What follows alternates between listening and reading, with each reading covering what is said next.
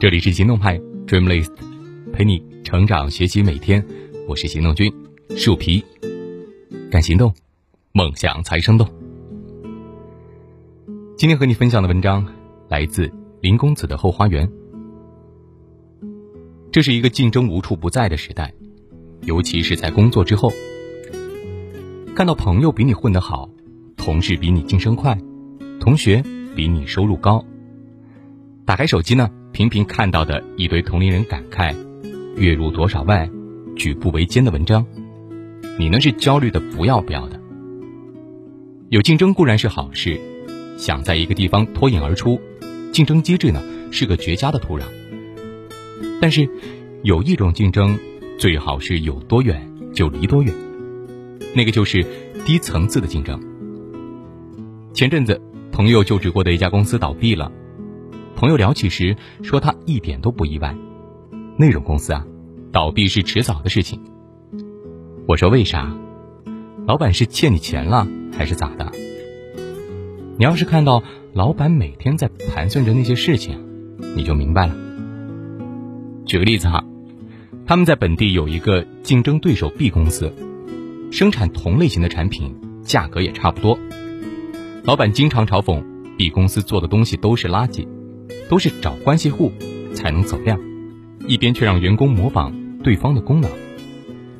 有一次，B 公司要推出一个优化型小产品，老板得知之后，原本大家按照研发计划做得好好的，非得抢在 B 公司前一天发布。朋友说，两家公司本来就那么一点点销售量级，别说提早一天上市啊，就算是提前半年，都不见得占据优势。当时不少同事啊，也都建议，没有必要为了抢先发，让员工加班赶进度。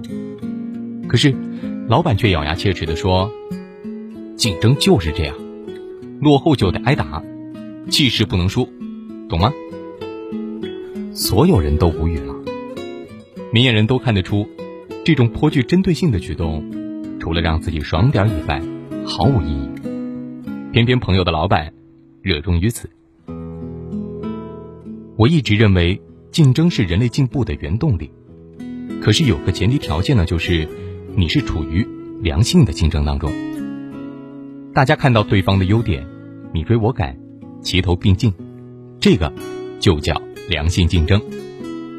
反之呀，只想踩垮对方，或者只为一时爽的低层次竞争，往往将引发最细枝末节的勾心斗角，以及双方互扯底线，只会让彼此。抱团滚入泥巴地。我为什么说低层次的竞争容易把人拖垮呢？首先，我们从感性的层面看，它时常源于与周围人比较后所产生的嫉妒。你月薪五千，人家一万；你小孩上公立学校，人家小孩上私立学校；你买了普通的学区房，人家买了省重点的学区房。一下子，嘴里不管嚼的是什么，也都不再香了。智慧之书当中写道：“嫉妒就是比较，如果你不要比较，嫉妒就会消失。”这个道理特别好懂，就好像是贫穷本身不会让人焦虑，可是，一旦发现比周围人都穷，那才叫焦虑。我一个亲戚在工厂上班近二十年，去年他偶然得知。同组一位年轻同事的年终奖比他多了四千块，愤愤不平许久，还去找生产线的主管讨说法。有人开玩笑的说：“你们厂里那些生产线的领导，年薪都四五十万呢，你要这么对比，还不得气死？”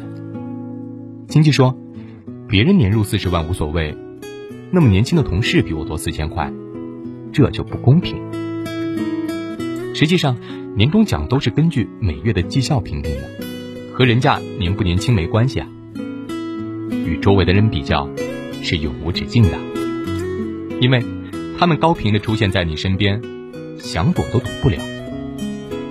你今天超过了 A，明天马上就会发现周围还有 B、C、D，你只会陷入无穷的痛苦当中。正如尼采所言：“与恶龙缠斗过久。”自身亦成恶龙，凝视深渊过久，深渊将回以凝视。再从理性的层面看，低水平的竞争也很可能是一笔亏本生意。北大经济学教授薛兆丰就曾经提到过：“凡是竞争，必有成本。”这个有意思的逻辑。打个比方，我们可能觉得乞丐都是伸手要钱，多轻松呀。可是乞丐也是通过竞争才得到施舍的。企业呢也是如此，在争夺政府给出的好处时。都得消耗自身的资源。简而言之，为了争夺你想要的东西，一定要付出代价。它可以是人脉关系、金钱财富、时间精力等等，哪怕你在竞争当中一无所获，都需要付出成本。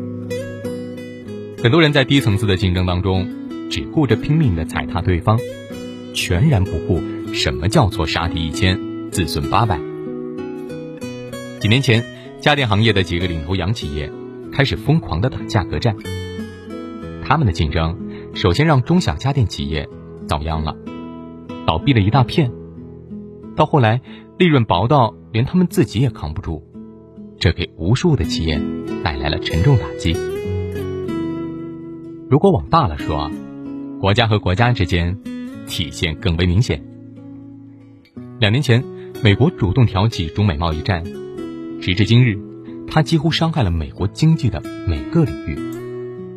物价上涨，成本增加，大量的工人失业，获得的那么一点点收益，根本就掩盖不了长期的损失。所以啊，恶性竞争注定很难产生所谓的赢家，最可能的结局就是全员输家，得不偿失。有不少人以为竞争的目的就是赢过对方。这个话呢听起来很合理，对吧？其实完全就跑错了方向。毛泽东当年在井冈山反围剿时说：“不能够用纯粹军事角度来看待这场战争，打赢了不够，必须要歼灭才行。因为，你把敌人打跑了，必然同时造成自身消耗，打着打着就变成了消耗战。”咱们当时那么穷，就算每场都赢，也无法赢得真正的战争。只有打歼灭战，将敌人的物资搞到手作为补给，我军才有可能不断的变强。所以说，竞争的目的并不是要战胜别人，而是得让自己越来越强。下面是现实当中非常常见的场景。看到同事比你 KPI 少，哪怕自己再烂，也内心窃笑；看到竞争者排名比你低，哪怕两个人都垫底，也还有的一丝得意；看到同学的分数比你低，哪怕自己只考了六十分，也没啥问题。折腾半天，你根本就没有任何起色，即使赢了，又如何呢？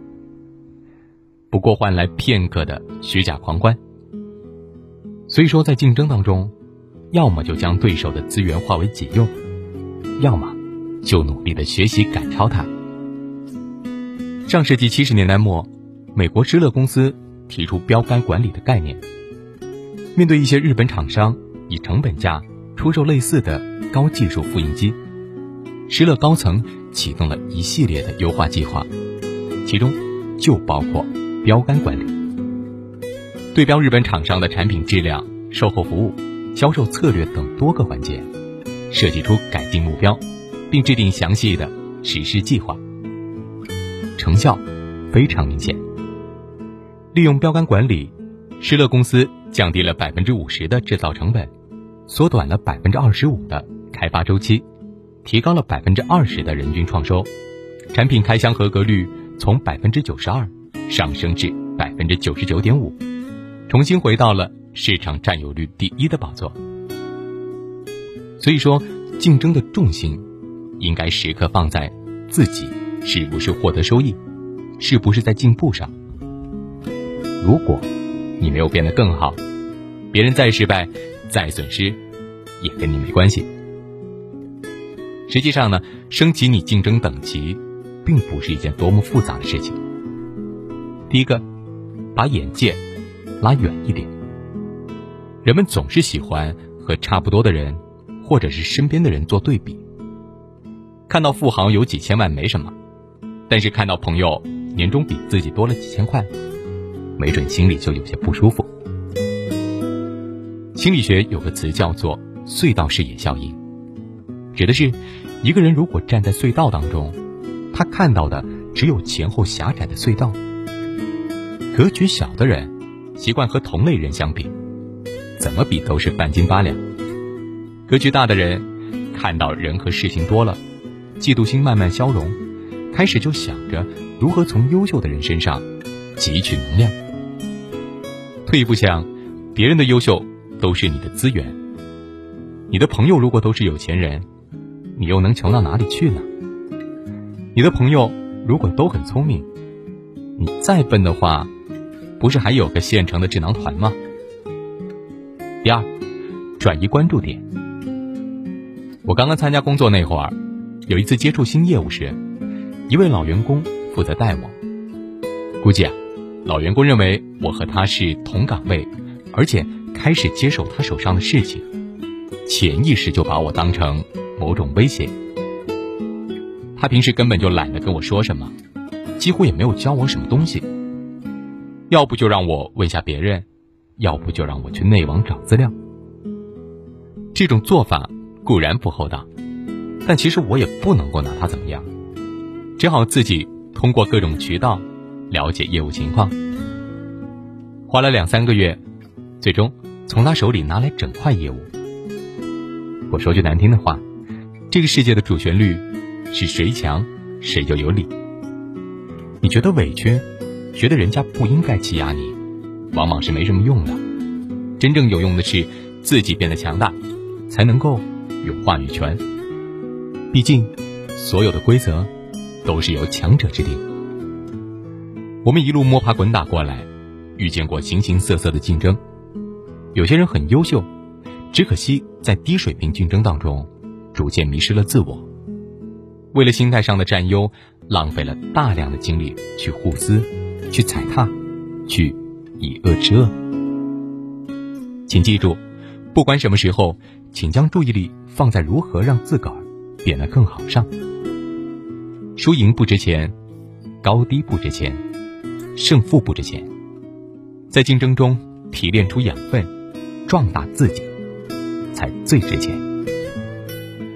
今天的文章就到这儿，你可以关注微信公众号“行动派 Dreamlist”，那里有更多干货等着你。